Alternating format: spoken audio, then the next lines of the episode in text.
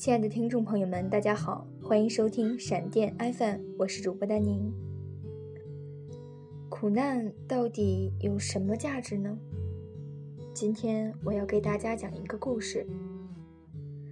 我初中的政治老师，他当时三十岁左右，是学校里的业务骨干，讲课不用看书，随口让学生翻到某页某行，复述课文一字不差，应该说是倒背如流的。那个学校是重点中学，而他专门带毕业班，并且同时带三个毕业班，还是其中一个班的班主任。他在教室里非常自信，我是矮个儿，坐在第一排，深深地记着他仰着头，流畅的像瀑布一样响亮地说出许多话的样子。他的装扮也很时髦，学校的环境很朴素。哪个老师修眉毛了？哪个老师今天的衣服有点透，都会被学生们议论一番。但是他好像也不忌讳，一直都精心把自己的烫发保持得很好。在夏天要来时，他总是全校第一个穿裙子。别的老师都骑黑色的永久轻便车，有一小部分骑彩色的女士车，而他呀，骑一辆山地车。在小城里，当时只有在街上混得最时髦的混混才骑山地车。当他骑上那辆车时，如果喊“老师好”，他会格外的有精神的点点头，似乎很喜欢他的车。他的儿子当时五六岁，有时候带到办公室去玩，我们也可以看到，老师们都很喜欢他，非常活泼。听说她的丈夫在刑警大队当大队长。那时候我虽然小，但是却也能够感觉到他们一家人的生活是非常美满的。我知道那些夏天就像你一样回不来，我已不会再对谁满怀期待。我知道这个世界。每天都有太多遗憾，所以你好。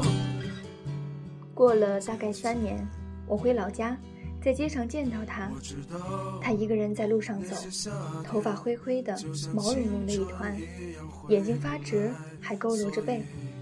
我喊他，他只看着我，嘴里应了一声，但是我知道他什么都没想起来。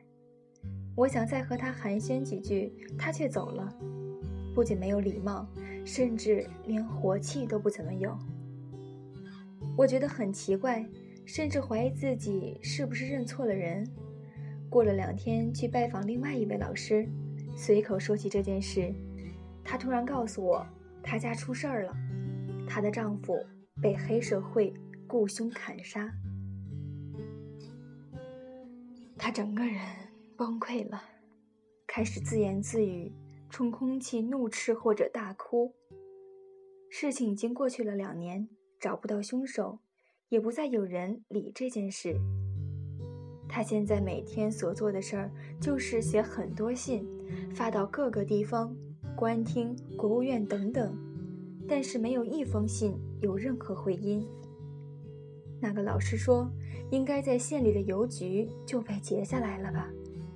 孩子被奶奶带走了。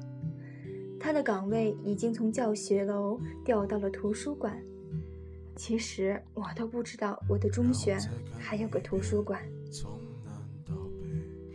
我回去问爸妈，他们都知道这件事儿，全城的人都知道这件事。我很震惊，就问：难道就这样了吗？他们家难道就这样了吗？没有人能干点什么吗？爸妈对我说：你不知道。这样的事情是很多的。如果人已经疯了，别人更不会帮忙。就像青春一样回不来，代替梦想的也只能是勉为其难。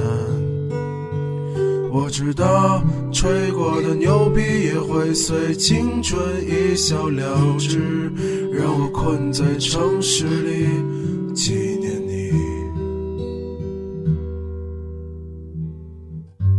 再尝一口周国平曾说过：“一个人只要真正领悟了平常苦难中的绝望，他就会明白，一切美化苦难的言辞是多么的浮夸，一切炫耀苦难的姿态又是多么的做作。”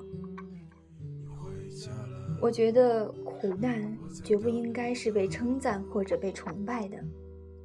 如果可以选，一定不选它。如果遭受了苦难，只能像钢铁一样活下去，痛苦无法消解，你不能崩溃，不能发疯，不能死。越是不幸，越不能不幸下去，因为不幸本身没有用，要像钢铁一样活着，因为没有别的选择。我知道那些夏天就像你。我已不会再对谁满怀期待。我知道这个世界每天都有太多遗憾，所以你好，再见。我知道那些夏天就像青春一样回不来，所以你好。